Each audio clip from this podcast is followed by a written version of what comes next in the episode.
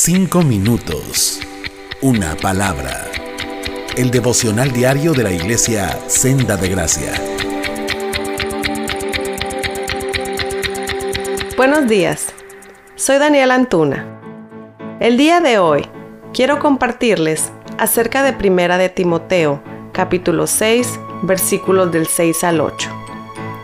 Pero la piedad, en efecto, es un medio de gran ganancia cuando va acompañada de contentamiento, porque nada hemos traído al mundo, así que nada podemos sacar de él.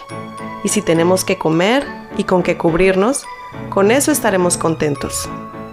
Hermanos, ¿a quién no le cambió el ritmo de vida en medio de esta situación social que estamos viviendo?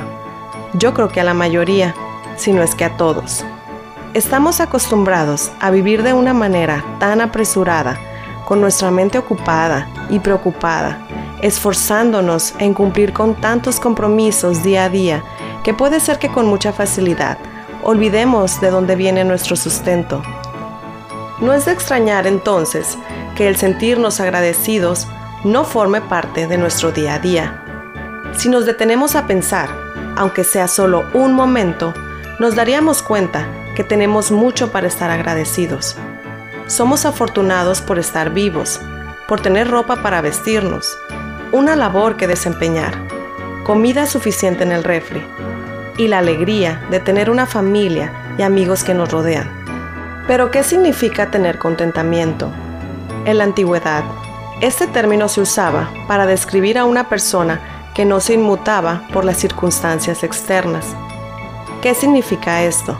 Que a pesar de lo que pueda pasar, es aceptar que lo que Dios traiga a nuestras vidas es bueno, aunque no lo entendamos, pero entender que todo es parte de un plan divino y perfecto. El apóstol Pablo tenía una confianza plena en la soberana providencia de Dios, misma que expresó en Filipenses 4, del 11 al 13.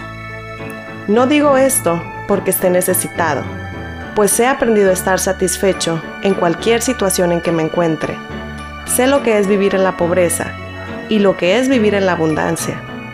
He aprendido a vivir en todas y cada una de las circunstancias, tanto a quedar saciado como a pasar hambre, a tener de sobra como a sufrir escasez.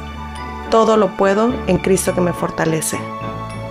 Tener contentamiento no es vivir sin problemas, sin embargo, es vivir agradecidos y contentos por lo que Dios nos da cada día y lo que nos permite vivir. Recordemos que todo lo que Dios hace o permite en nuestras vidas es para su propia gloria y para nuestro bien espiritual. Dice Romanos 8:28, y sabemos que para los que aman a Dios, todas las cosas cooperan para bien. Esto es, para los que son llamados conforme a su propósito. Hermanos, los invito a recordarnos día tras día de quién dependemos en quién está nuestra confianza y de dónde vienen todas las cosas. Todo esto se oye muy bonito y sencillo, pero ¿y cómo lo vamos a lograr? Bueno, no hay fórmula mágica ni remedio casero.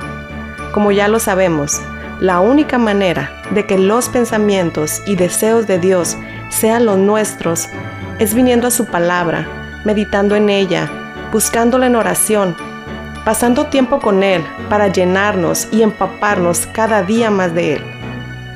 Mi oración es que cada día podamos conocerle más, que el hambre y el deseo porque Cristo sea más real en nuestras vidas nos lleve a buscarle y conocerle más para así vivir en plenitud, confiando en lo que Él traiga para nuestros días en medio de las dificultades de esta vida y que su nombre sea glorificado a través de nuestros testimonios. Y como decía el apóstol Pablo, todo lo puedo en Cristo que me fortalece. No estamos solos, hermanos. Dios les bendiga. Cinco minutos. Una palabra. El devocional diario de la iglesia Senda de Gracia.